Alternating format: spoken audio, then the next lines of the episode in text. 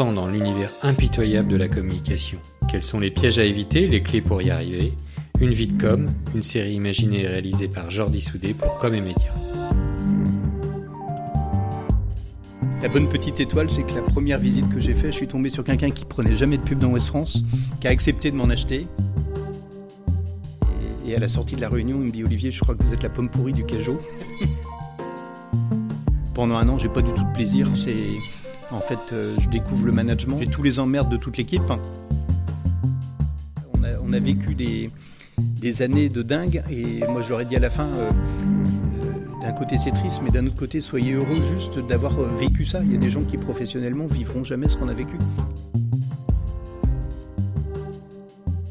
Je suis Olivier Méril, hein, le dirigeant d'MV Group. Je vais avoir 50 ans à la fin de l'année. Je suis marié, j'ai deux enfants qui ont 22 euh, et 20 ans. Si on se replonge un peu dans la vie du jeune Olivier Méry, tu voulait faire quoi Quel métier? Pompier, euh, policier euh? Alors non, moi je, je, gosse, alors je me voyais plutôt chef d'entreprise. Mais au départ, je voulais être, j'ai voulu faire deux métiers, charcutier et coiffeur.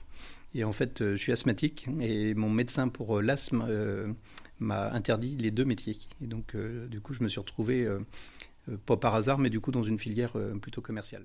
Commerciale, pourquoi? Parce que tu avais des, gens autour de toi qui, faisaient ce métier euh? Oui, enfin, alors pas mes parents, mais ma grand-mère était commerçante. Elle avait un café à Noyelles-sur-Vilaine, hein, donc près de Rennes. Voilà, j'y étais souvent et, j'avais ça assez naturellement, enfin c'est venu assez naturellement, j'avais pas d'autres aspirations et, depuis euh, euh, tout jeune en fait je vendais des petites choses à droite à gauche donc je ne sais pas d'où c'est venu naturellement en dehors de euh, mon grand-père qui était menuisier et, ma grand-mère qui était commerçante. Tu avais un petit, appétence pour la relation avec les gens commerciale avec des clients Ouais, c'est ça, ouais. Et puis, et a priori, un petit leadership assez naturel aussi à l'école. J'avais ma petite bande. D'accord. Donc déjà, tu étais un peu, euh, euh, étant jeune, un peu un meneur euh, ou un... Ouais, a priori. Ouais, a priori. Ouais. Pour le bien et pour le moins bien. Alors ma formation, elle est, elle est pas brillantissime. Je suis, puisque je suis, en gros, j'ai vrillé vraiment au collège où été en difficulté en quatrième. Et donc j'ai fait en sorte de prolonger quand même jusqu'à jusqu'à la troisième. Et puis après j'ai pris une voie professionnelle. Je suis passé par un BEP, commerce. Et ensuite j'ai fait un bac professionnel, hein, vente représentation, que j'ai arrêté en cours de route hein, puisque été embauché à l'époque par euh, Précom comme euh, commercial, au, milieu de la terminale en fait. Donc tu n'es pas allé jusqu'au bout euh, alors, je ne suis pas allé jusqu'au bout à l'école, mais j'ai passé, j'ai pris l'engagement auprès de mon père et de Précom de passer mon bac en candidat libre. Donc, euh, voilà, je l'ai fait et j'ai été accompagné à l'époque. Euh, alors, l'histoire est, mignonne. J'ai été accompagné, j'ai été aidé par. Euh, alors, j'avais un accord particulier d'abord entre Précom et l'école, qui était le lycée de la Salle à Rennes où en fait, quand j'ai prévenu l'école, hein, finalement, eux se sont dit, ben, au final, c'est ça qu'on cherche.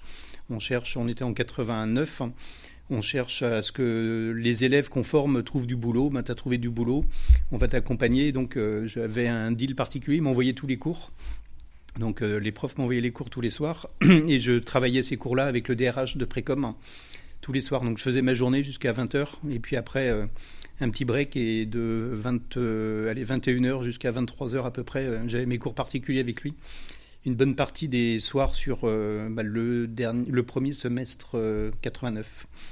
Voilà, de façon assez répétitive et quelqu'un que je, je remercierai jamais assez de m'avoir aidé comme ça. Précom était plutôt en une bonne boîte en forme. Hein, euh, ils cherchaient plutôt des jeunes, hein, euh, plutôt des bacs plus 2 d'ailleurs euh, dans leurs critères. Et puis ben, le fait de passer par le, la case stage en fait, a, permis de démontrer moi tout de suite l'anecdote. Hein, quand j'ai démarré mon stage, j'avais un subdeco qui était en même temps en stage. Moi je suis arrivé trois semaines ou un mois après lui. On m'a présenté le matin à la réunion commerciale, un lundi matin. Et à 14h, on a démarré par démarcher la commune de Guichin le commercial m'a filé un bloc-notes, une règle, un crayon. J'ai mis ça dans un cartable.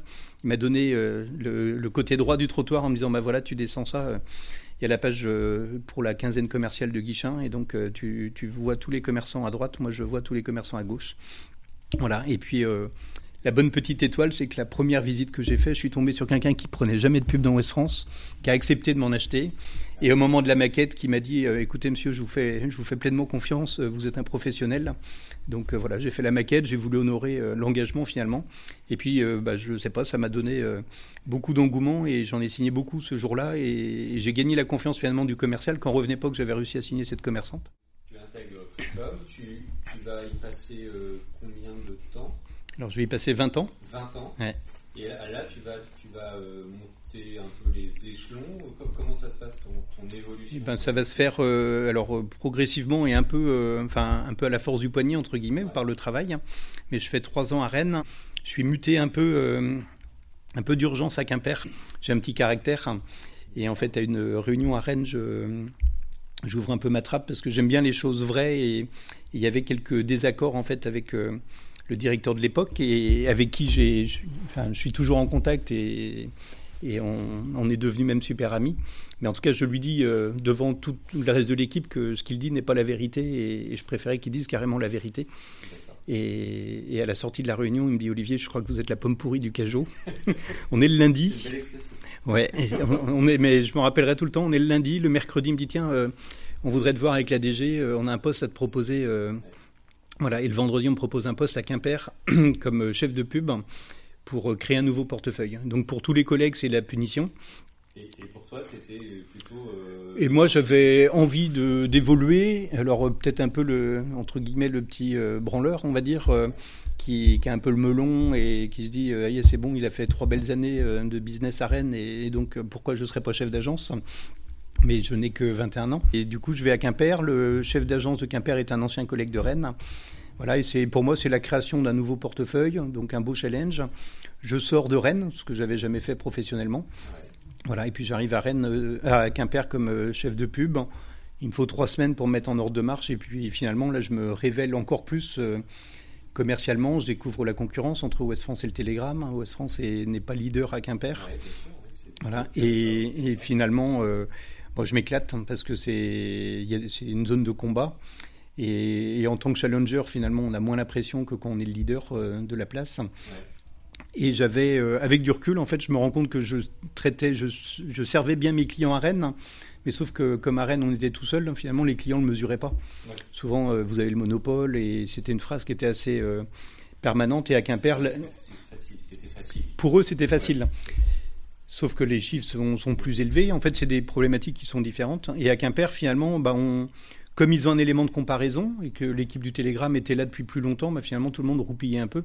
Et donc là, souvent les clients disaient bah tiens, euh, ah, c'est bien, vous au moins vous bougez, vous au moins vous avez des nouvelles idées. Donc ça, ça mettait plutôt du carburant. En 96, on me propose de prendre la direction de l'agence de Saint-Nazaire. Donc euh, là, j'ai 25 ans. Et, enfin 26 et voilà donc ça se fait super vite. Je, suis formé deux jours. Euh, je fais une formation dans un organisme extérieur sur les basiques du, management et, je démarre à Saint-Nazaire, je suis le plus jeune de l'équipe. Et tu pilotes combien de personnes à l'époque? À l'époque, on doit démarrer à 7 ou 8 de mémoire. Et, ça, coince un peu vis-à-vis des, gens un peu plus âgés Non, pas du tout à ce niveau-là, parce que je pense que j'ai la reconnaissance de la compétence professionnelle. Et je ne me rendais pas compte finalement, même la, Ma DG m'a dit après, euh, je voyais le, niveau commercial finalement et je me dis, tiens, il est assez faible. Euh, et je pensais qu'en fait tous les commerciaux étaient à peu près comme moi je pouvais être à Quimper. Et comme me dit mon DG, ben, si on t'a proposé le poste, c'est que finalement tu avais un profil un peu différent. Et donc non, j'ai pas du tout cette euh, difficulté-là. Par contre, j'en ai beaucoup. Pendant un an, j'ai pas du tout de plaisir. C'est en fait, je découvre le management, j'ai tout, j'ai tous les emmerdes de toute l'équipe, alors que finalement, quand on est un commercial plutôt aguerri, ben, on n'a pas trop d'emmerdes.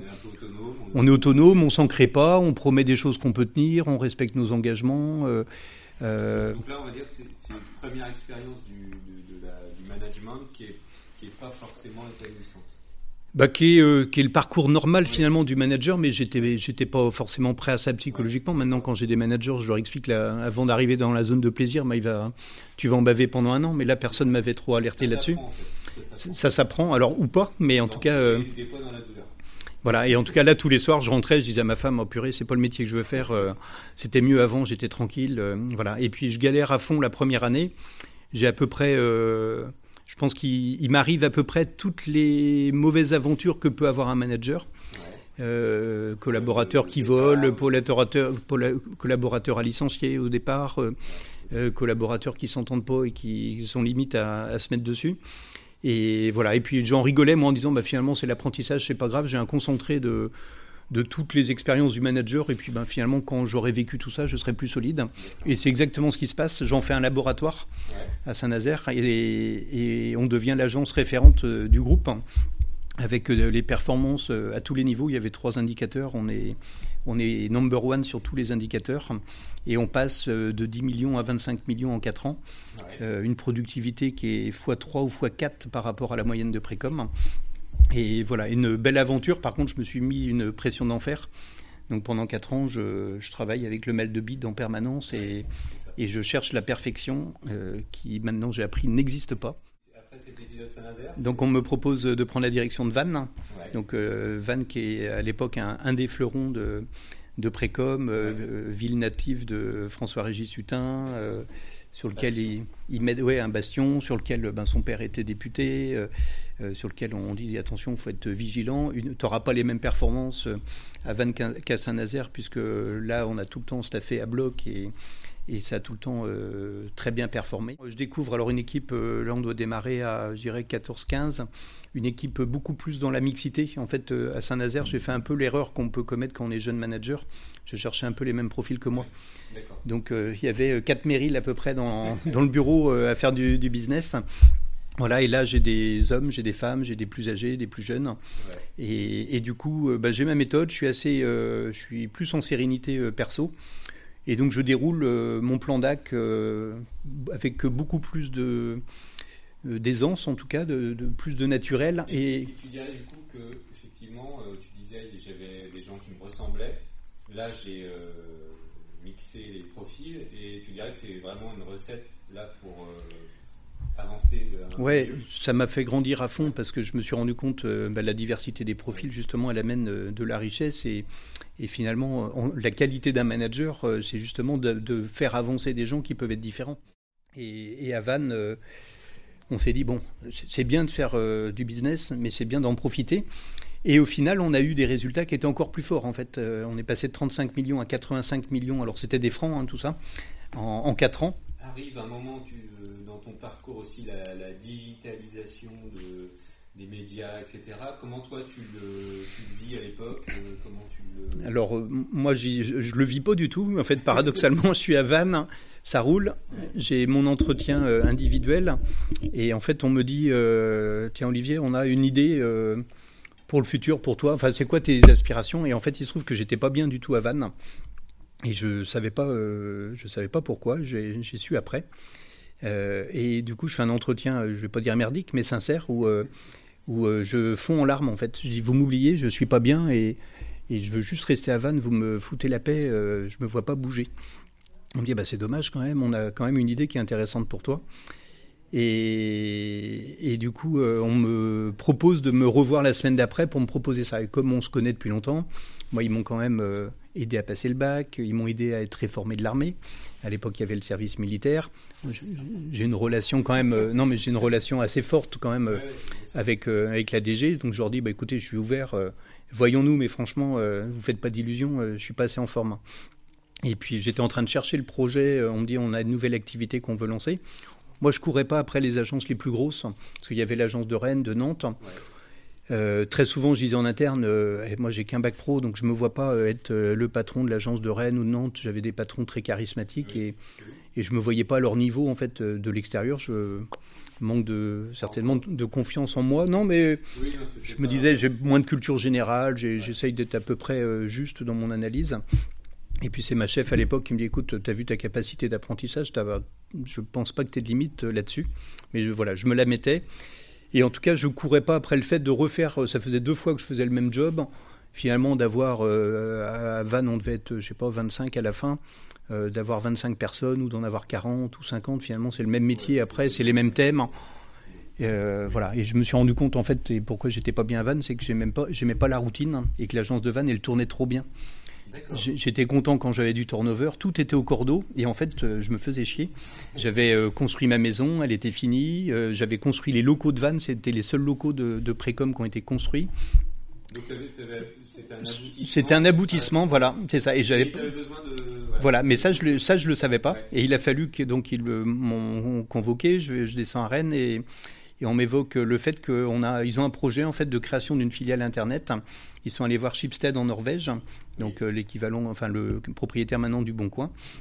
Et donc en disant, euh, on, a fait une learning expédition là-bas, on a vu comment ils ont euh, capté tout le marché du digital et on voudrait faire la même chose dans l'Ouest.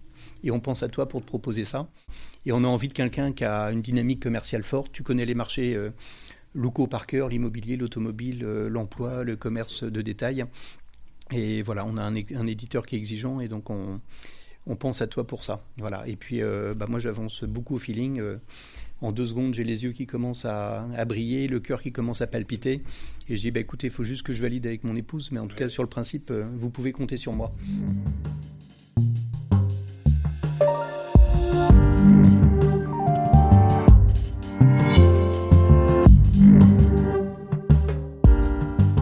Bah, écoute, il y a une première réunion le 13 mai on aimerait bien que tu sois présent déjà pour euh, commencer à harnifler un peu le truc. Et en fait, le 13 mai, je démarre. Ils étaient euh, en train de réinventer un peu les sujets sur le digital sans trop connaître la problématique des clients. Et puis moi, je m'étais promis de, me faire assez discret. J'avais une petite marque de fabrique où j'ouvrais un peu, un peu trop ma trappe euh, dans le print. Et puis finalement, ça a duré, j'ai dû tenir une demi-heure. Et au bout d'une demi-heure, j'ai dit si je peux me permettre, euh, je pense que vous trompez totalement. Euh, c'est pas du tout ça qu'il faut faire. Alors j'y connais rien du tout au digital. Hein, c'était euh, franchement les portails IMO, je les connaissais pas. J'en avais jamais entendu parler d'ailleurs paradoxalement à Vannes. Par contre, je connaissais par cœur la problématique des clients et j'ai le client, il va pas raisonner du tout de cette manière-là. Et c'est comme ça qu'il va falloir faire. Et en fait, j'ai eu cette réunion le 13 mai et je suis resté au siège euh, jusque toujours. Donc j'ai piloté euh, l'agence de Vannes. Hein. ils ont mis euh, six mois à me trouver un remplaçant. Donc j'ai continué à piloter Vannes et j'ai lancé l'activité de Précom Multimédia. Et donc, parti d'un petit bureau. Et j'ai tout fait. En fait, j'ai fait les boucles de vente, j'ai fait les contrats de travail, j'ai fait le. J'ai recruté. Alors, il y avait quatre personnes qui étaient en, en R&D à essayer de faire un peu de business, à regarder ce qui pouvait se commercialiser, dont un certain Johan Delahaye, euh, qui est devenu aujourd'hui le directeur général de Mediaveil. Euh, voilà, et donc, euh, et moi j'ai fait un BP en disant, bah écoutez, il y avait 500 000 euros, je crois, de chiffre d'affaires de fait à l'époque sur cette partie R&D, et, je leur ai fait un BP en disant, bah écoutez, dans dans 5 ans, on fera 10 millions d'euros, et je vais vous expliquer comment on va les faire. Et pour ça, il me faut 20 personnes, donc il faut qu'on en recrute 16. Et on va s'organiser en BU, IMO, auto, emploi et publicité commerciale. Et tu dirais qu'à l'époque, le groupe était très en retard ou était comme les autres euh Non, euh, moi je pense qu'il était plutôt même en avance, hein, parce qu'en fait il avait euh, pas mal avancé sur notamment le couplage entre le print et le web, donc on avait déjà imposé aux clients immobiliers un euro pour un euro ou deux euros de plus de reprendre les annonces sur le web. Donc finalement tous les clients avaient déjà cette habitude-là et ça a permis d'avoir des sites qui avaient déjà des gros volumes d'annonces. Et donc ça a été un atout, puisque comme il y avait du volume, il y avait de l'audience. Comme il y avait de l'audience, bah, quand on a lancé la commercialisation plus moderne, du digital, ben, ça a permis au final d'avoir euh, tout de suite euh, des performances pour les clients. Ce que, d'autres quotidiens n'ont pas forcément euh, su faire. Le cahier des charges au début, c'était dire la filiale Internet, au pire, on l'imagine concurrente directe de l'équipe du print. Et puis, ben, moi, 15 ans de passé avec l'équipe print, je me vois pas être en guerre et dis c'est même une connerie parce que finalement on va avoir tous les commerciaux print sur le dos. Ils vont peut-être plus nous en vouloir à nous qu'aux concurrents style se loger. Et donc, il faut qu'on fasse quelque chose avec eux. Et, donc, je bâtis une stratégie où on s'appuie avec eux, euh, on se cale avec tous les commerciaux au print pour qu'ils nous prennent les rendez-vous, et avec un système de commission d'apporteurs. Donc, ce qui nous permet finalement d'acheter un peu le fonds de commerce. Ça nous coûte un peu en année une, mais finalement, c'est un peu la paix sociale. Et les commerciaux, vous voyez, il y en a qui ont encaissé des beaux chèques, puisqu'ils touchent un pourcentage du chiffre d'affaires euh, du web. Et du coup, ben, euh, on a euh, pléthore de rendez-vous. Alors, on cale une, des méthodes de vente un peu, euh, pas hard, mais en tout cas très moderne, centre d'appel téléphonique qui prend les rendez-vous pour les commerciaux. On avance un peu en opération commando ville par ville. Donc, je crée une équipe immobilier, une équipe automobile. Euh, et, les commerciaux reçoivent, alors à l'époque il n'y avait pas les agendas partagés, mais on, envoyait des fichiers Excel avec un planning en disant voilà ton, ton planning de ta semaine. On saisit à l'époque euh, toutes les pages jaunes à la mano justement pour le centre d'appel téléphonique. Hein. donc ça a été le job notamment des assistantes que j'ai recrutées au démarrage. Euh, à l'époque on n'avait pas de GPS. Donc on faisait les, circuits de la journée du commercial sur sur, sur Mapi. Non, bah on a démarré. Alors il y avait, on a démarré sur Mapi. Et, en fait, assez vite, on a vu que ça, patinait quand on avait des gens de Nantes qui venaient en prospection sur Rennes. Euh, on perdait du temps, donc après j'ai fait acheter des GPS.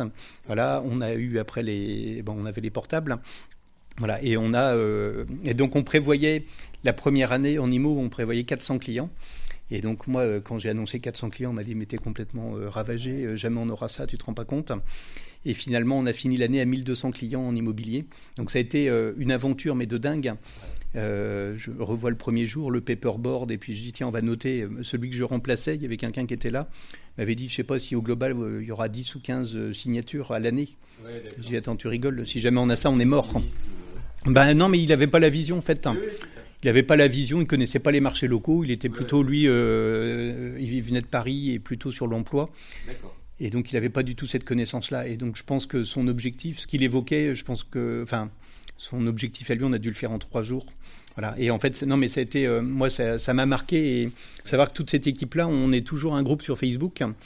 Euh, parce qu'en fait, je pense que, alors, la, fin de Précom Multimédia été plus dramatique, mais en tout cas, on a, on a vécu des, des années de dingue. Et moi, je leur ai dit à la fin, euh, d'un côté, c'est triste, mais d'un autre côté, soyez heureux juste d'avoir vécu ça. Il y a des gens qui, professionnellement, vivront jamais ce qu'on a vécu. Ce que tu avais annoncé à tes dirigeants, hum. Est-ce que ça s'est vérifié du coup ou c'est beaucoup plus bah, Ça s'est pas vérifié, on a fait beaucoup plus. À la fin de la cinquième année, on faisait 17 millions d'euros. Le côté frustrant, c'est que quand j'ai annoncé 10 millions, l'anecdote, c'est qu'une personne euh, au gradé m'a fait arracher la page pour me dire on ne peut pas annoncer des, chiffres aussi fous que ça. Et puis finalement, une fois qu'on a été à cette barre des 10 millions, c'est un peu là où l'histoire est devenue plus complexe pour moi, parce que dans un premier temps, quand on est dans un groupe, ben, il y a des gens qui n'y croyaient pas. Euh, donc il y, a des gens qui n'y croient pas mais qui laissent faire. Il y a des gens qui n'y croient pas mais qui mettent un peu de bâton dans les roues pour, euh, pour démontrer qu'ils avaient raison de ne pas y croire. Il y a des gens qui vous aident au début et qui finalement après se rendent compte que c'est en train de faire pivoter le, tout le modèle et, et c'est compliqué. Et en fait au début on avançait euh, super bien, on était deux à décider. Et après on s'est retrouvé à être 30 autour de la table et, et moi j'ai retrouvé des... Ouais, y compris euh, ceux, qui étaient les plus réfractaires et qui m'expliquaient que, qui m'expliquaient à peu près ce qu'il fallait faire sur le digital. Et donc euh, voilà. Et là, comme on est poli, on, ne dit rien des fois.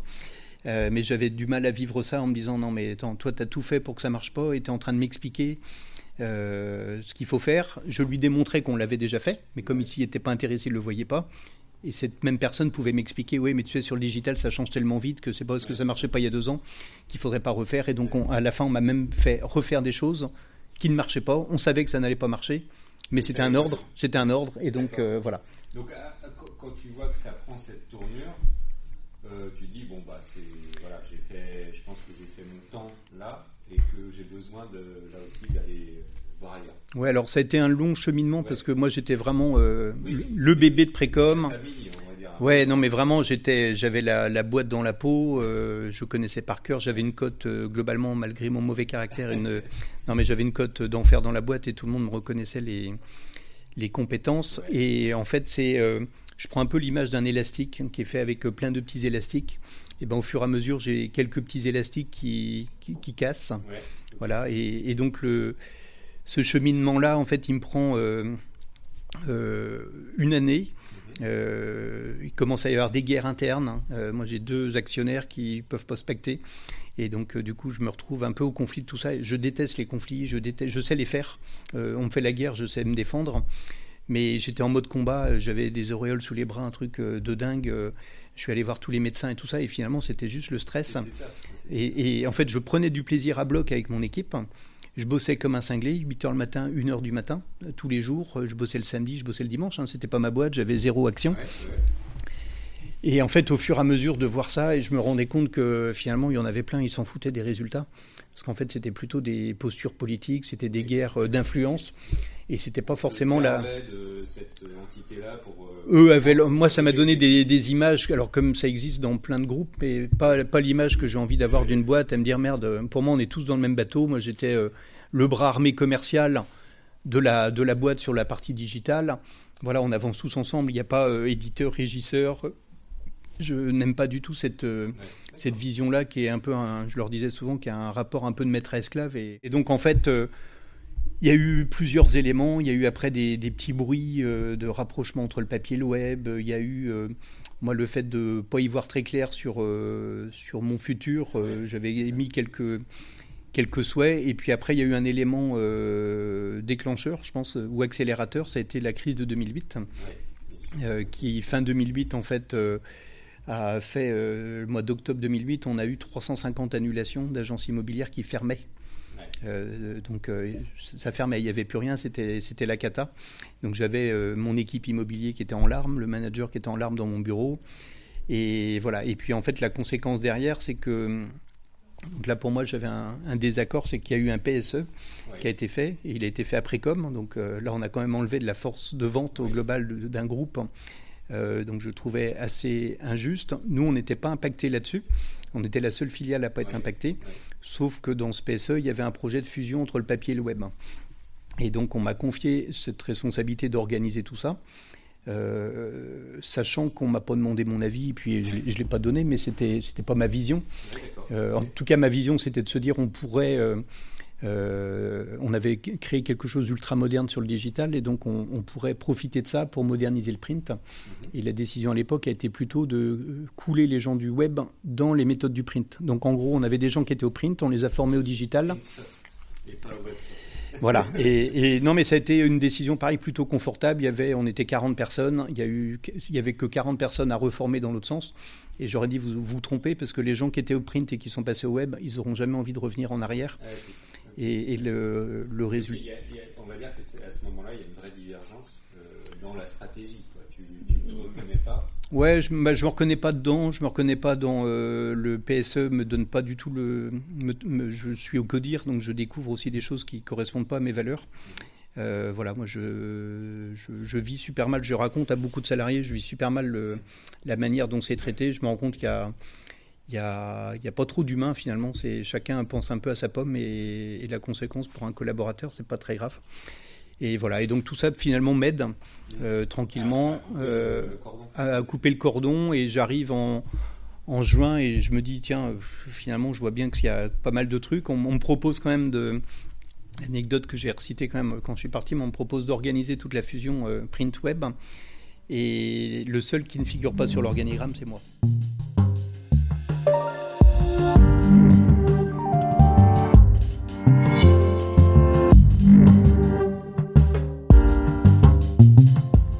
D'avoir écouté la première partie de cet entretien. À très bientôt pour la suite.